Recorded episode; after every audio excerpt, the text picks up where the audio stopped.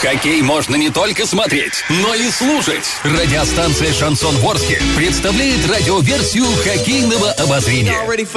Каждый домашний матч хоккейный эксперт Константин Мусафиров выходит в прямой эфир после каждого периода и снабжает вас самой оперативной информацией. Не пропустите. Каждый домашний матч радиоверсия хоккейного обозрения на радиостанции «Шансон Ворске». Для лиц старше 12 лет.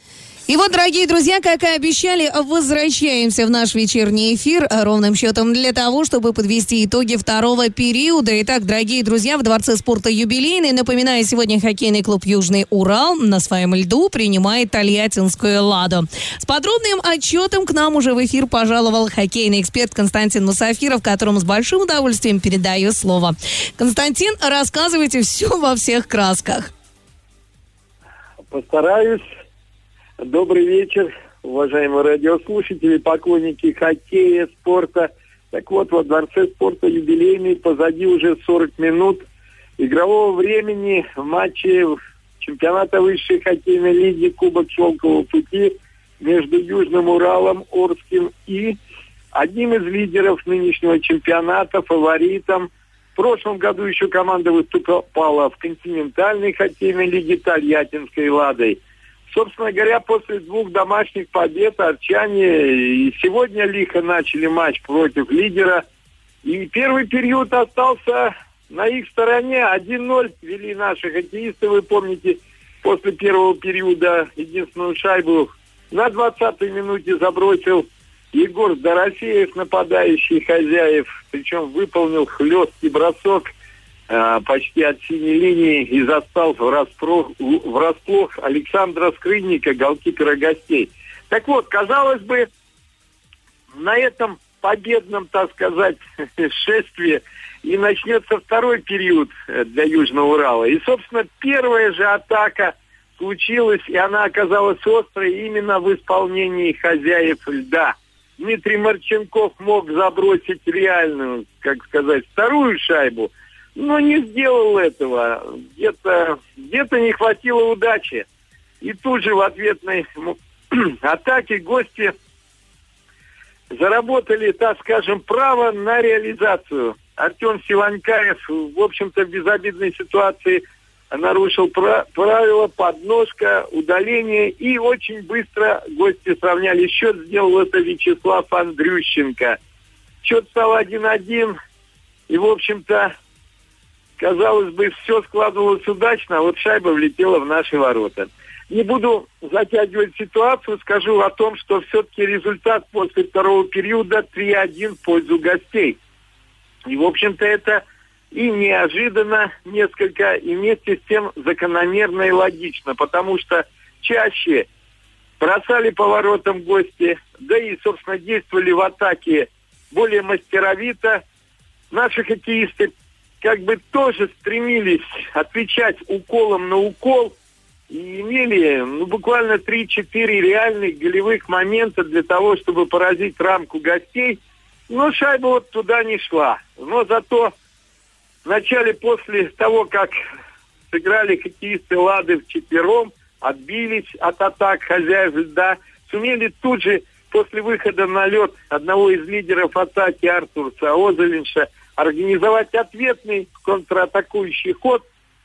И вот Озелинш диагональной передачей вывел под бросок своего партнера Александра Тимирева, лучшего бомбардира на сегодняшний день высшей хоккейной лиги.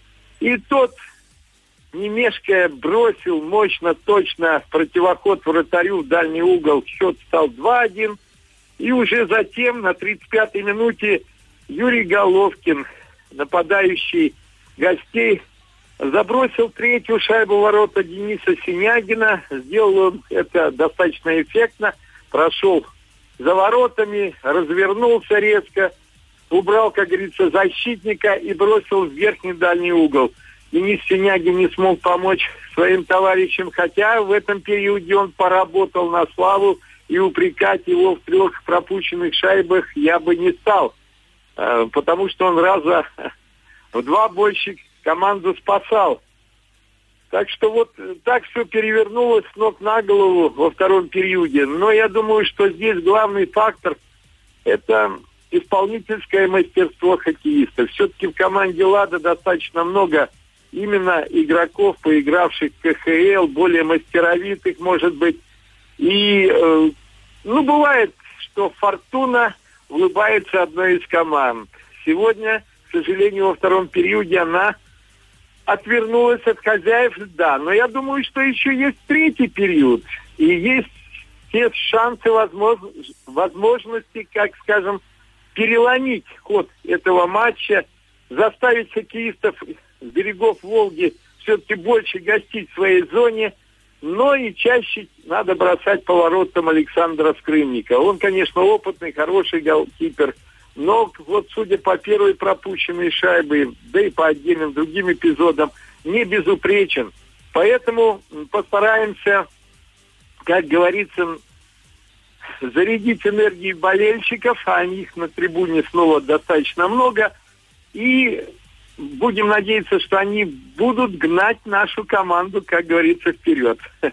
Вот, Саша. Ну, а, собственно, пока вот вся информация после второй 20-минутки в матче Южный Урал-Лада, напомню, счет 1-3, ведут гости, э, хотя вот после первого периода было приятно смотреть на табло, потому что та, да, в тот момент счет был 1-0 в пользу Южного Урала. Ну что же, посмотрим, что принесет третий период. Ну, будем надеяться, что он будет как раз-таки везучим для наших ребят. Друзья мои, это был Константин Мусафиров, хоккейный эксперт здесь, на волне душевной радиостанции «Шансон Ворске». Как и сказал мой коллега, все решит третий период. Надеемся, что нашим ребятам он улыбнется по полной программе. Так что очередная встреча буквально через 30 минут. Обязательно оставайтесь здесь, на волне любимой радиостанции «Шансон Ворске».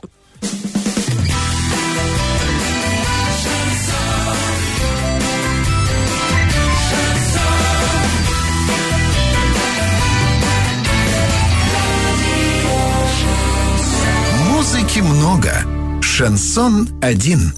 Радио «Шансон». СМИ зарегистрировано Роскомнадзором. Свидетельство о регистрации Л номер ФС 7768 373 от 30 декабря 2016 года. Для лиц старше 12 лет.